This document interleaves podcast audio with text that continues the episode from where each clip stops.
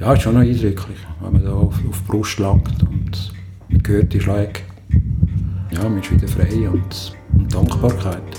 Das ist ein zweites Leben, das man hat.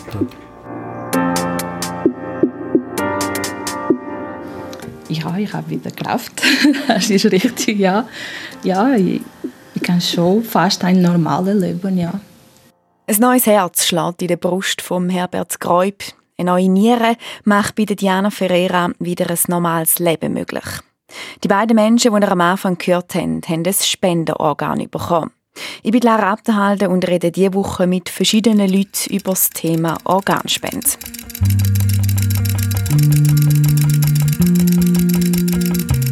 Vatergrad, der Podcast, der fragt, warum Menschen tun, was sie tun und wie sie geworden sind, wer sie sind. Ein paar von euch denken jetzt vielleicht, das Thema ist durch. Jetzt haben wir doch vor ein paar Wochen die Abstimmung über das Transplantationsgesetz gehabt. Es ist ja gestimmt worden, heisst, jeder wird automatisch zum potenziellen Organspender, Organspenderin, wenn er oder sie sich nicht in ein Register eintragen lässt.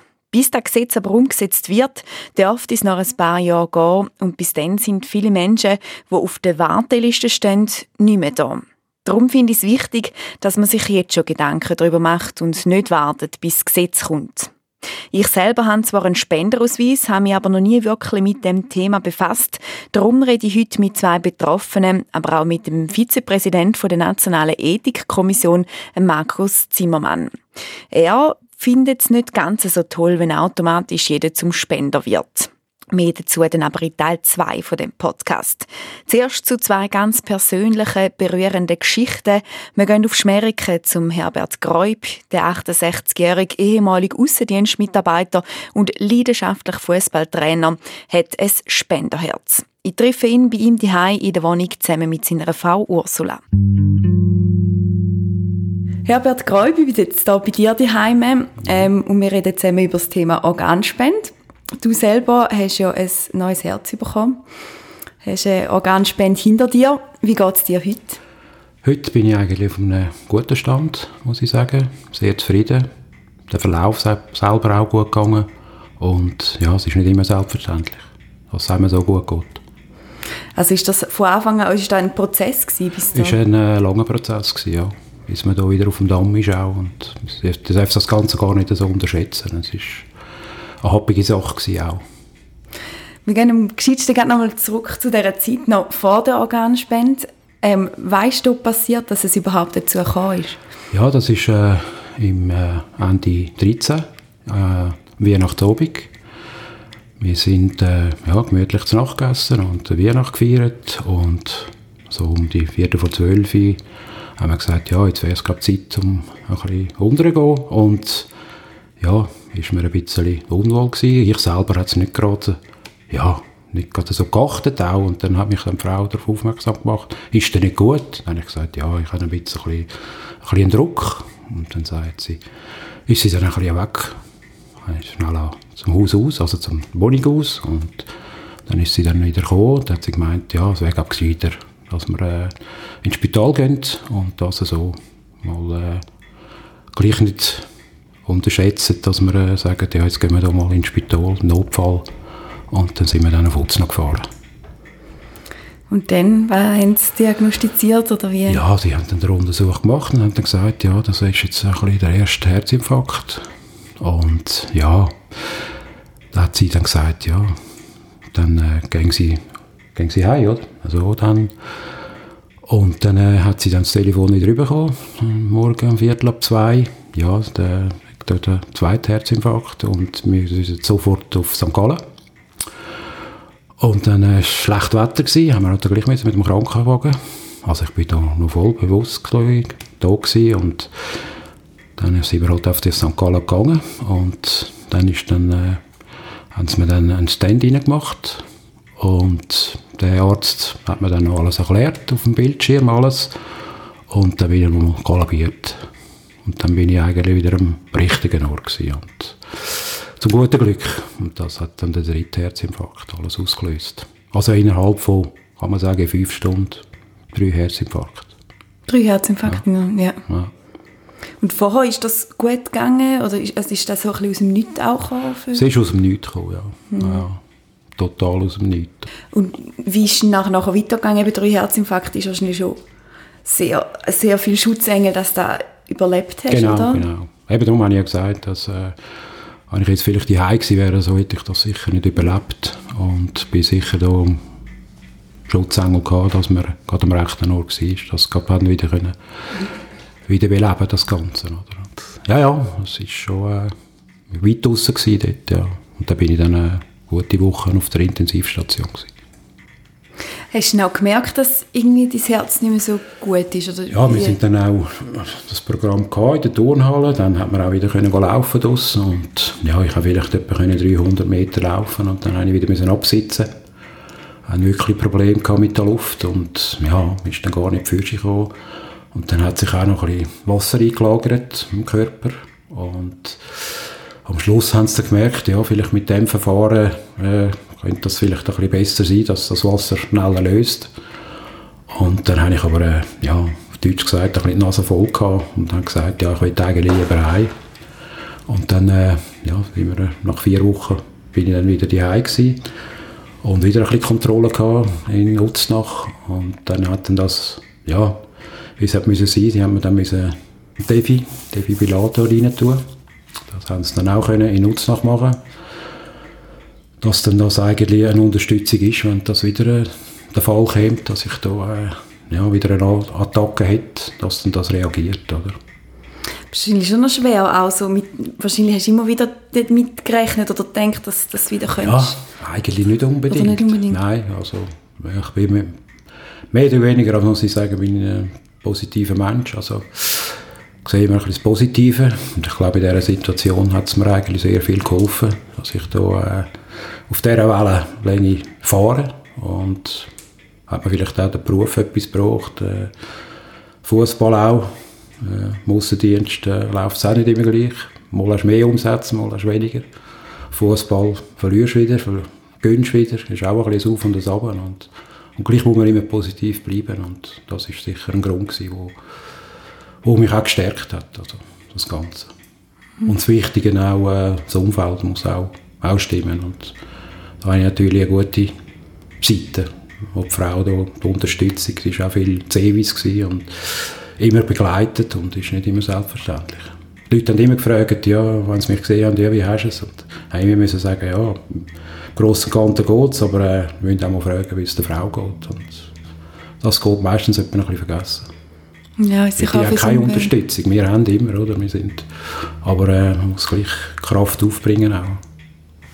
Und zu dieser Zeit, eben, du hast ja im Außendienst gearbeitet und bist noch Fußballtrainer gewesen auch genau. zu dieser Zeit. Hast du da noch auch von, von null, also von 100 auf 0 eigentlich müssen zurück oder wie? Ja, das ist äh, ein harter Schritt, Schritt gewesen. Das hat man eigentlich am meisten zu gemacht. Also Kundschaft, äh, ich hat, ja, bin 28 Jahre eben im Außendienst und dann äh, hat man dann mal ein Gespräch gehabt mit dem Arzt nochmal und dann ist dann die Devise gekommen, äh, ich habe nicht darum, dass ich muss ein Spenderherz, dass man auf das hin muss arbeiten. Und äh, hat man dann auch gesagt, ja, vom Arbeiten geht es sicher nicht mehr. Und das hat mich meistens im Boden reingedrückt, dass man äh, einen Tag auf den anderen äh, muss Kundschaft stehen lassen. Also, sonst, wenn man pensioniert wird oder was dann läuft, dann kann man sich noch verabschieden und äh, man hat die gleiche Beziehung im Aussendienst. Äh, ich weiss von der Kundschaft, alles eigentlich. Also über Kind, über Grosskind und es ist dann eine gleiche intensive Beziehung auch zum Kunden selber und in dieser Branche, die ich geschafft habe. Oder? Aber das war dann Anfang 60 gewesen, oder? Ja, genau. Ein, 61, genau. genau. Ja, wo da, da bin ich dann auch mit, äh, ja, da habe ich dann den, an einem Samstag habe ich dann wieder müssen ins Spital und, also an einem Donnerstag muss ich sagen, da hat es auch wieder eine Lungenentzündung festgestellt. Und das ist dann gerade, ich hatte schon ein bisschen Pläne gehabt. Am Samstag hätte ich den 60. Geburtstag gehabt. Und dann, äh, ja, hat es so geheißen, ja, sie können da nicht her, hergehen, sie müssen bleiben. Und dann ist mir äh, noch ein bisschen schlechter gegangen. Also das war dann nach... Ähm das war dann im Mai. Gewesen, also nach der Reha, nach der Reha, nach der Reha im Mai. Ja. Etwa so äh, zwei Monate später, ja, ist dann das gewesen. Mhm. Und dann habe ich dann am Sonntag ist dann äh, der Arzt gekommen, der Herzspezialist. Ja, sie gerade, äh, ich finde da keinen Ausweg mehr, wir müssen ins Unispital. Und dann hat dann die Frau gefragt, ja, Krankenwagen oder wie oder was. Und dann haben sie zuerst gemeint Krankenwagen und dann, ist dann haben, sie gesagt, haben sie sich dann anders entschieden, weil es mir relativ sehr schlecht gegangen ist. Da sind wir dann, also ja, sind sie mit dem Helikopter, also mit der Rega, haben sie mich dann äh, ins Unispital gebracht. Ja. Und ja, es ist dann, der Prozess ist dann dort eigentlich losgegangen mit den ganzen Untersuchungen und was eigentlich was läuft und geht. Das ist, ja. Also dort ist in dem Fall auch nochmal kritisch geworden, dass so schnell ja, nicht gehen sehr kritisch, ja. ja. Sie haben dann ein neues Medikament gehabt, das sie können verwenden und das hat dann gut angesprochen. Das ist mehr oder weniger, ja, das passt. Und dann bin ich etwa drei Wochen im Unispital gewesen, auch wieder heim und dann hat es halt immer wieder ein Komplikationen gegeben mit dem Wasser auch und gefährlich gewesen wegen der Lungen auch. Und dann hat man sich dann, ist das gewesen, so,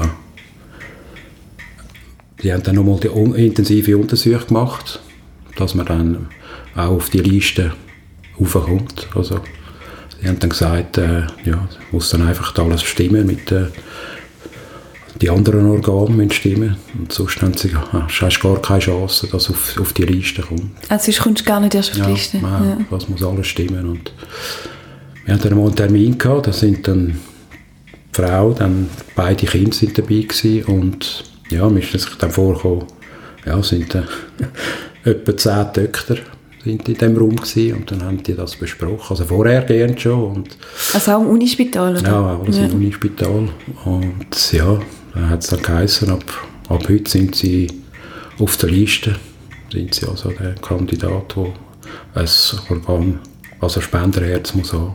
Und dann ist eben die Zeit gekommen, wo es geheißen hat, jetzt geht es nicht mehr mit diesen Medikamenten, jetzt müssen wir das äh, eine externe Maschine haben, also Ex, das heisst Excor. Und das ist dann äh, eine Maschine, die Herzunterstützungsmaschine. Mhm. Die hat dann pumpt für mich dann. Also eine Maschine, die die Aufgabe vom Herz genau, übernommen hat eigentlich. Ja, genau. Ja. Das ist dann, äh, ja, das ist dann eigentlich wie so ein Einkaufswägeli, wo du dann nachziehst und ja, bist einfach verbunden mit den Schläuchen, extern zwei Kühlen, wo, wo dann das Herz schlägt. Oder? Durch das konnte ich dann nachher auch können, äh, zehn Monate heim sein mit dieser Maschine. Und wie war das so das Leben eben mit so einer Maschine, wo du so ein bisschen darauf angewiesen bist? Ja, ich weiss halt, das ist, äh, man ist abhängig, es darf nicht passieren und mm, man ist abhängig von dieser Maschine. Also wenn die mal aussteigt, dann, äh, ja, dann weiss man, geht es ja, geht's bergab. Ja, der Gedanke ist schon, äh, hat schon mitgespielt. Also man hat ja auch das Vertrauen, das ist schon, äh, ist ja dann auch, äh, wir hatten mal ein Beispiel gehabt, da sind wir äh, in Glarus gewesen, und dann sind wir im Kaffee und dann sind wir wieder gelaufen mit dieser Maschine und dann plötzlich fängt sie an zu pfeifen, hat einen Alarm ausgelöst. Und dann äh, sind wir schon im Auto gewesen, die Frau ist da gefahren. Und dann hat sie dann angehalten und da, wir hatten eine Hotline drauf, wo man anrufen kann und die haben dann das, die hat dann das gesagt, was da läuft. Und dann haben sie gesagt, ja, das ist ein grosses Risiko, dass sie dann fährt und die Maschine da nebendran pfeifen und machen und eigentlich müsste man sofort ins Unispital. Und dann ist dann ein Krankenwagen gekommen. Und dann sind wir am Freitag um halb sechs äh, sofort ins Unispital. Und das war eigentlich eine kleine Sache für sie, aber für uns war es natürlich eine riesige Belastung. Und die Maschine, alles in allem ist das etwa drei Stunden gegangen, hat man einfach die Maschine wieder ausgewechselt. Und ah, ist einfach, die Maschine ist etwas Genau, genau. Und wie bist du so dem Thema gegenüber gestanden, so Organspende? Ja, wie das eigentlich ist, es war äh, auch für uns äh, Neuland gewesen. Also, man kommt ja eigentlich dann erst durch einen Ernstfall eigentlich rein und bin selber auch nicht äh, Organspender gewesen und darum hat man sich dann auch äh, dem Ganzen auch auseinandergesetzt und äh, man sieht es erst dann, wenn's, also es ist ja auch so, wenn man jetzt redet mit den Leuten, also es ist immer noch ein Tabuthema, Klar hat sich jetzt durch die Abstimmung und alles hat sich das geändert. Aber vorher, wenn Sie mit jemandem reden, äh, oh nein, ich habe mir eigentlich schon mal Gedanken gemacht, aber äh, eigentlich, ja, eigentlich schiebt man es auch immer raus. Ich mache es ja nicht, also ich will das vielleicht machen, aber äh, ich hatte nicht gerade bei der Hand und ja, das sind schon Sachen gewesen, wo, wo man nachher dann von einer anderen Sicht angeschaut hat. Und bist du optimistisch gewesen, dass du ja, ein Herz findest? eigentlich immer, ja. ja. Äh, man taucht natürlich auch in eine andere Welt ein. Also, man kommt, äh, Im Unispital sieht man so viel. Also es hat so viele Leute, die auf ein Organ warten. Also, also auch viele junge Leute. Also vor allem solche, die mit äh, Herzfehlern auf, auf die Welt kommen. Irgendwo holt es dann die mit zwischen 35 und 45, holt die dann viele in dieser Zeit ein, oder? wo dann auch müssen im Prinzip äh, ein neues Herz haben. Und obwohl also viel gesehen hast, hast du gleich gedacht, mal, da hat es eins rum. Ja, also die Hoffnung eigentlich nie. Hoffnung stirbt zuletzt, sagen wir. Und, ja, man will weiterleben und ich glaube, das ist schon das, was einem dann auch hilft. Das ist auch immer gelungen, zum positiv zu ja, bleiben. Ja, ja. Es nie so nein, nein. Krisen gegeben, oder? Äh, einmal, ja, hat es gegeben, ja. Und das ist eben da von Uznach, wo, wo sie gesagt haben, sie sagen am Latein am Ende und jetzt müssen sie sofort ins Unispital. Du mit dem Helikopter ja, müssen? Ja, ja. Dort war eigentlich der, der einzige Punkt, gewesen, wo, wo ich dann zu der Frau gesagt habe, ja, du weißt jetzt, was machen. Und, ja. Mhm. Aber sonst habe ich totales Vertrauen gehabt. Und nachher ist ja dann eben wahrscheinlich irgendwann der Anruf gekommen, dass ein Spenderherz ja, das war äh, speziell. Gewesen. Äh, wir haben ja sonst, also ich eigentlich weniger, aber die Frau hat sich schon ein bisschen mehr befasst. Wann kommt jetzt der Anruf? Ist es Nacht? Ist es am Morgen? Also, wir wissen da nicht Bescheid. Und am Nachmittag sind wir meistens äh, vielleicht so eine Stunde noch ein gelegen und am Viertel ab zwei, am Nachmittag um eine Mittwoch, schaltet dann das Nattel sie rührt mir dann noch durch, stellt wieder mal für dich und ja, hast dann abgenommen und dann ist das Frau Dr. Frank, was das mitteilt hat, ja, äh, hätten das Spenderherz, ich soll mich bereit machen, äh, der Krankenwagen kommt der nächsten Viertelstunde und so ist dann das gegangen, ja. Ah, das geht dann so schnell? Ja, ja, ja das geht dann schnell. Es muss auch schnell gehen. Und, und wie lange hast du müssen warten auf, auf das Herz? Äh, von der Liste her äh, 14 Monate, 14 als ich gelistet worden bin. Ja. Mhm. Ja. Eben, das ist eben auch, äh, Teil geht es früher, kommt dann auch alles ein bisschen, muss ja alles stimmen mit den Blutgruppen und alles. Und ja, das sind dann so Sachen, wo, ja, man hat sich dann gefreut auf den Anruf und ja. Und wie, wie läuft das nachher ab, so, so eine Organspende? Ja, es ist noch speziell, also die Operation ist selber acht Stunden gegangen, oder? Das habe ich dann im Nachhinein, dann haben sie mir das erzählt. Und ja, es ist schon ein Aufwachen dann, also. Ja, das stelle ich mir noch speziell ja, vor, dem Moment, und wo einfach ein neues Herz ja, in dir schlägt, oder? Das Schöne war ja, dass es sofort weitergeschlagen hat. Also hat mhm. äh, Leute müssen nachhelfen, oder? Es hat sofort funktioniert. Und ja, es ist schon noch eindrücklich, wenn man da auf, auf die Brust langt und man hört die Schläge man hat nicht mehr und ja, man ist wieder frei und, und Dankbarkeit. Das ist ein zweites Leben, das man hat.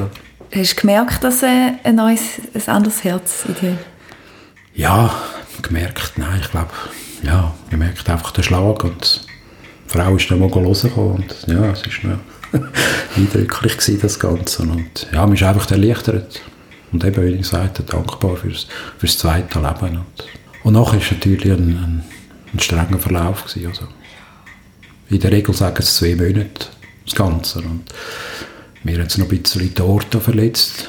Und dann muss man noch ein bisschen länger bleiben. Und, und eben das Ding das ist einfach, du bist geschwächt. Also, man kommt sich vor wie eigentlich neu geboren, wo, wo du alles wieder musst lernen musst, lernen laufen und Zähneputzen geht nicht und man hat keine Kraft, nichts. Es ist, äh, ja, man ist wirklich unten also geschwächt vom Herz oder das, das also oh, wissen, wie es geht, schon und alles und ja, also mit, wir hatten im Vorfeld auch immer müssen sagen, äh, musst gut trainiert sein und das habe ich auch gemacht und gleich bist du niemand mehr nach der Operation. Also, wir fangen im Prinzip mit dem Laufen, geht man damit, hängt man rein und muss laufen und ja, es ist ein langer Prozess. Und das ist ja das, die Operation ist am eben September auf der Oktober gewesen, auf der ersten. Und da rechnen wir sonst im normalen Fall bis so zwei Monate, bis man die Heime ist, oder? Dann dachte ich, ja, da mag ich noch gut, das ist mir gut. Dann habe ich noch ein bisschen Gutzeln und machen und ja, ist dann nichts gewesen. Im Ganzen bin ich dann am 16. Februar bin ich dann wegen die gewesen. Also ist es also vergleichbar mit, mit dem, wie es davor gegangen ist vor dem Herzinfarkt? Ja, es, äh, es, es, hat schon Qualität. Das ist schon nicht ganz gleich. Ist schon noch, äh, also vor allem äh, vielleicht das Bergauflaufen und so. Das haben wir schon gemacht. Äh, Wesen auf Quinte. Ja, geht auch. Also, muss man selber ein bisschen daran herentasten. Ah ja, aber es hat äh, Lebensqualität gegeben. Und hast du jemals die Angehörigen oder so kennengelernt? Oder weißt nein, du, von wem es äh, das, Nein, das, äh, das erfahrt man gar nicht. Nein. Ich weiss nur, dass etwa, was haben sie gesagt, 40-Jährige.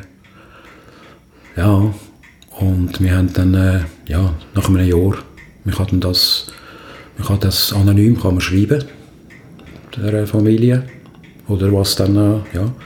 Und das haben wir dann auch gemacht. Und das kann man dann im Unispital abgeben und dann geht es in die Zentrale auf Bern.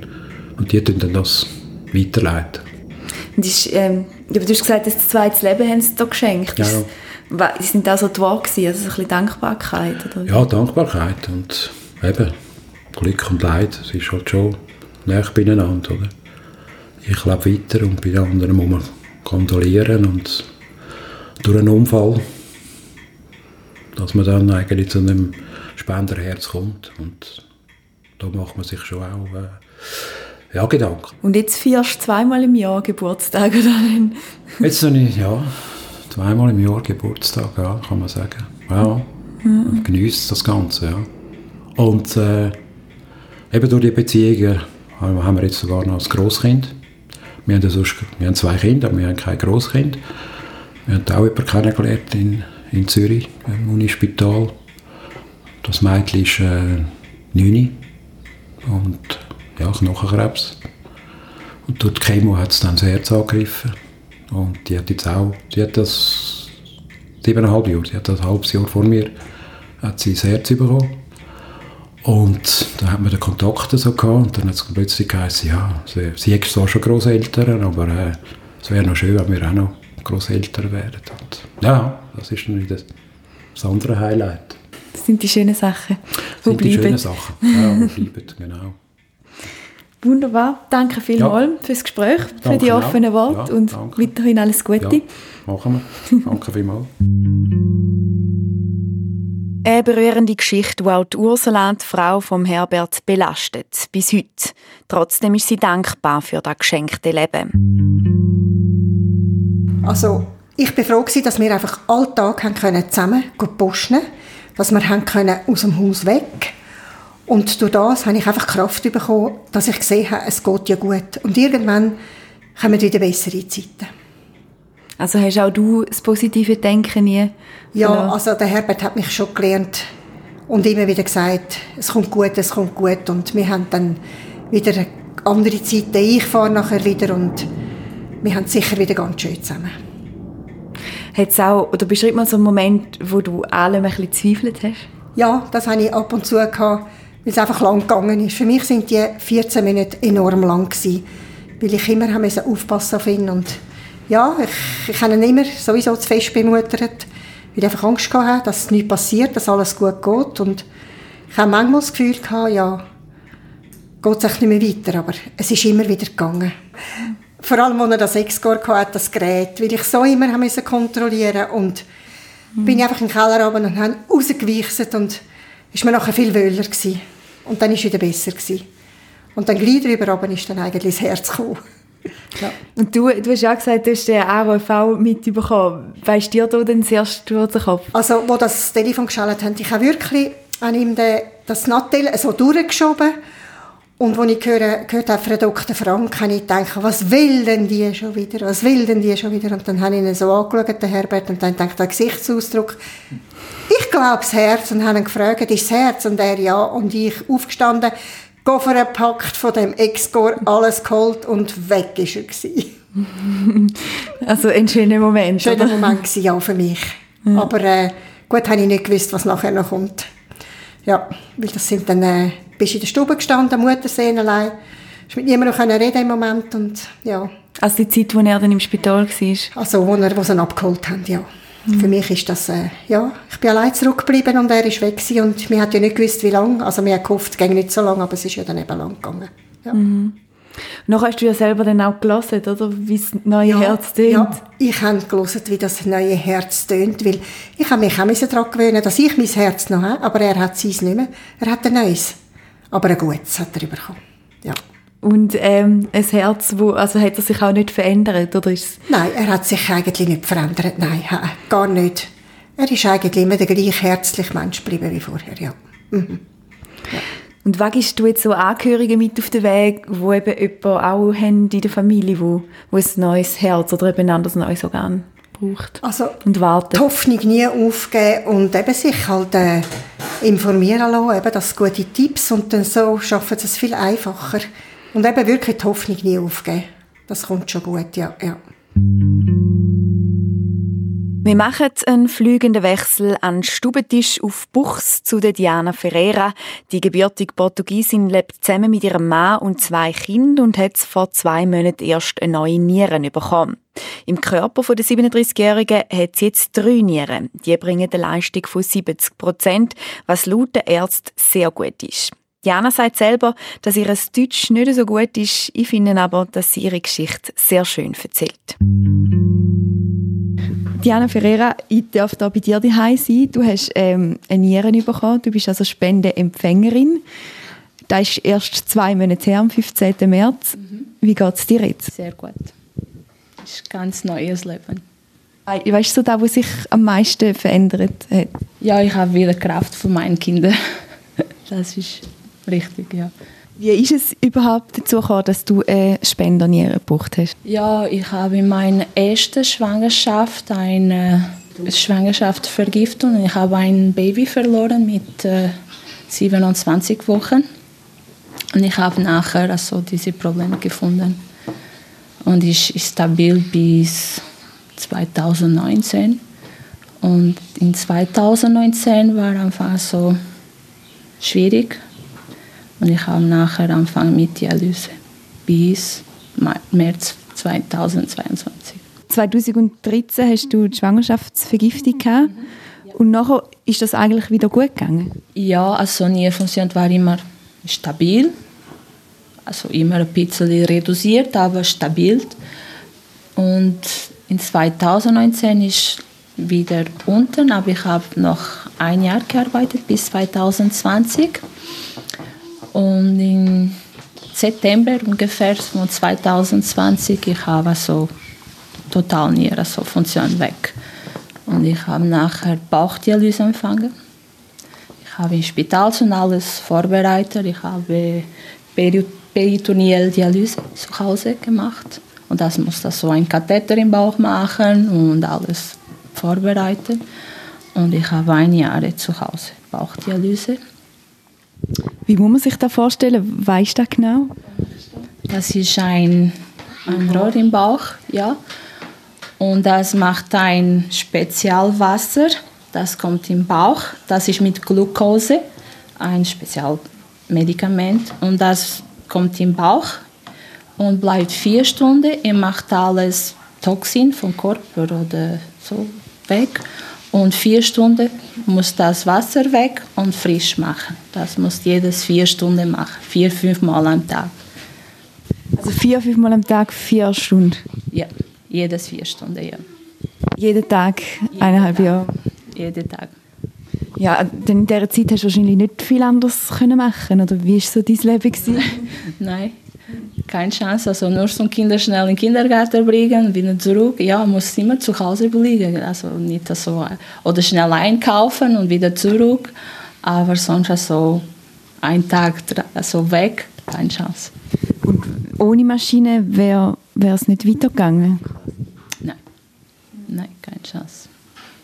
Und muss auch gute kontrollieren, also gute äh, so Ande desinfizieren wegen Bakterien alles gut so putzen. Also das sind drei, zwei, drei... Zweieinhalb Jahre ungefähr. Du musst Dialyse machen? Also Dialyse ich habe eineinhalb Jahre und auf Warteliste zweieinhalb. Ich habe ein Jahr ohne Dialyse auf Warteliste und nachher eineinhalb Jahre mit Dialyse. Also die Schwangerschaftsvergiftung hat dann deine Nieren irgendwie kaputt gemacht oder wie muss man sich das vorstellen? Ja, ich war immer, immer also hoch Blutdruck und in der ersten Schwangerschaft war immer sehr hoch und ich habe ein Präeklampsie gehabt und eine Totgeburt nachher. Und ich habe das gefunden, ich habe immer Eiweiß in Urin verloren. Und ja, nachher anfangen mit also Nierproblemen immer am Untersuchen machen und immer also, äh, wie heißt weniger jedes Kontrolle immer ähm, reduziert. Bis 19 war also 15 Prozent Nierfunktion, ja. Mhm. Und wie war das Warten für dich? Ja, schwierig. ja, schwierig Zeit. Also mit zwei kleinen Kindern, Dialyse machen, alles ist schlimm. Und nach Dialyse ist auch, war immer keine Kraft, immer, also muss immer liegen und war kein, keine Kraft für meine Kinder, ja.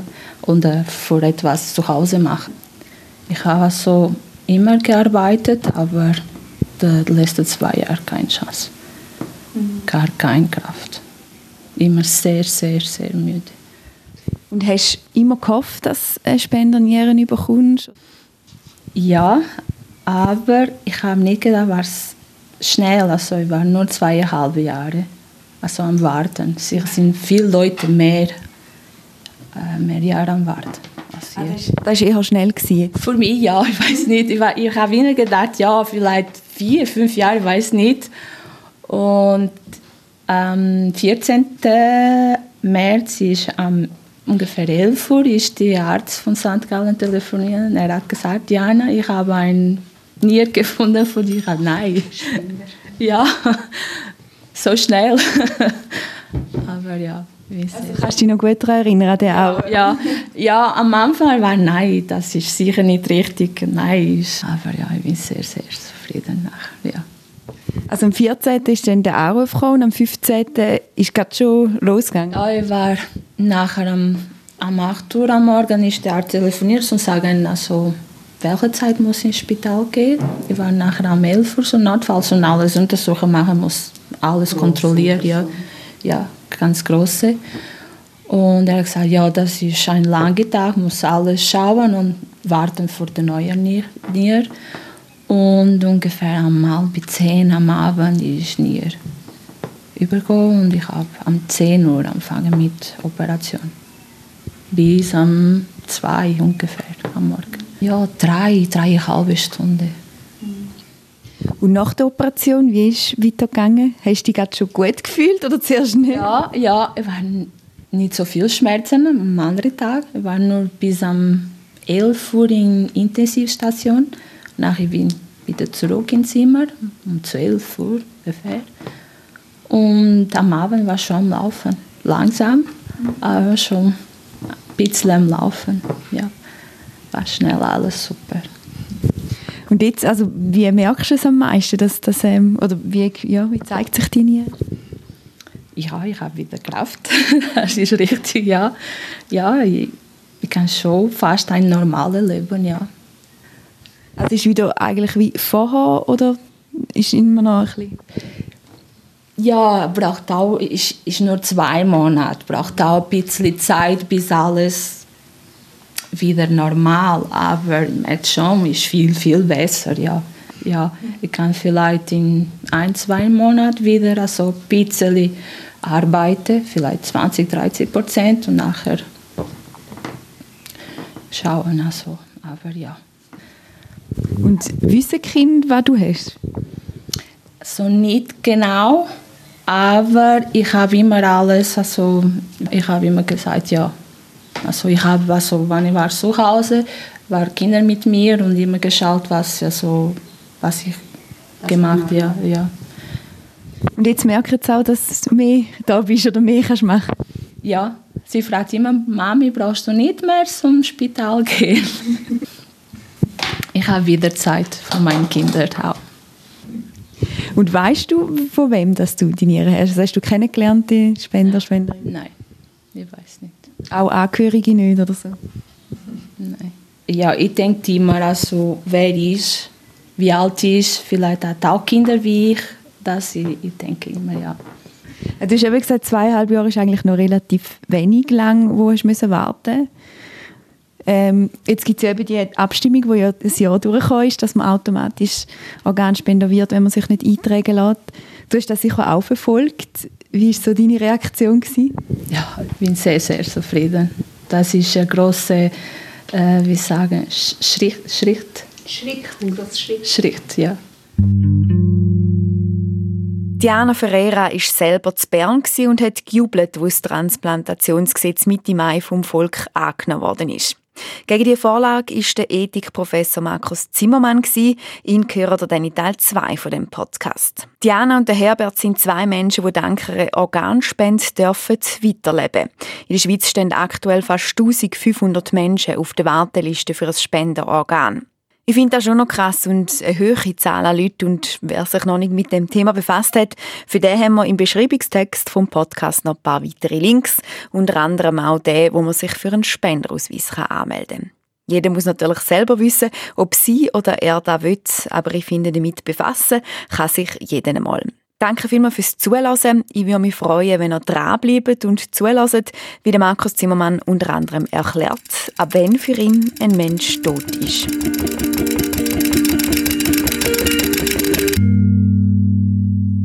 Vatergrad